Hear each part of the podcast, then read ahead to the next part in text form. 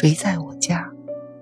海灵格家庭系统排列第六章第十节。注重事实，不要急于判断。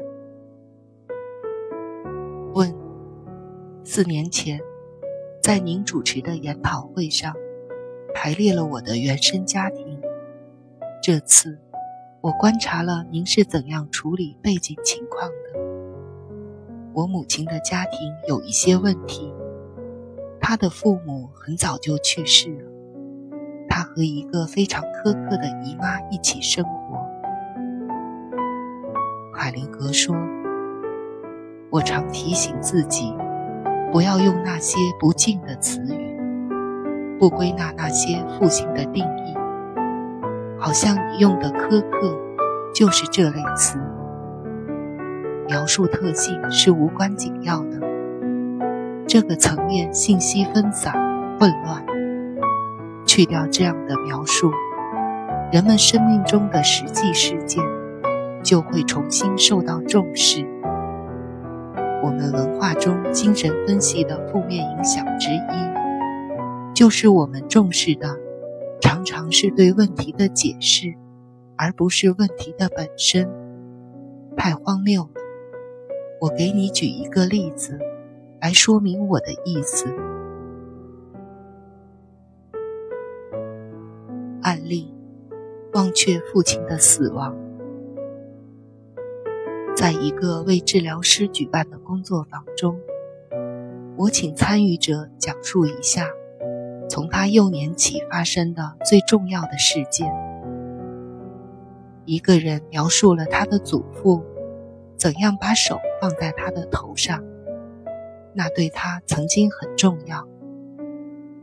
然后他叙述了跌倒、被打屁股等等，还有他五岁时父亲去世了。我问大家，这些事件中什么最重要？所有的人都在猜，就是没有人说父亲的死亡。这就是精神分析引起的曲解。你的母亲和她的姨妈一起生活，她的姨妈也准备照顾她，至少在那段时期是这样。那么，整个过程就可以尽量压缩了。在家庭排列治疗里，对人的特性的描述没有什么区别。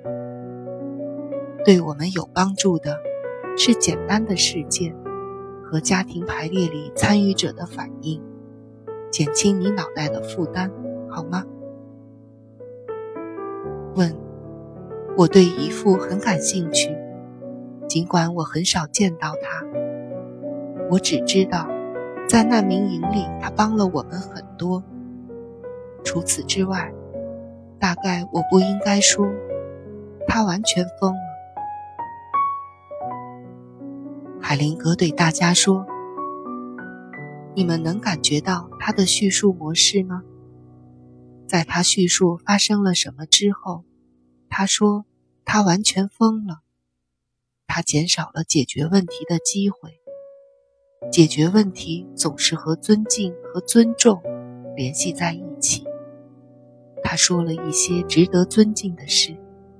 在难民营里，他帮我们很多。”但是，紧接着用一些事情抵消了感激之情，用负面的东西掩盖好的东西，就是发疯的行为。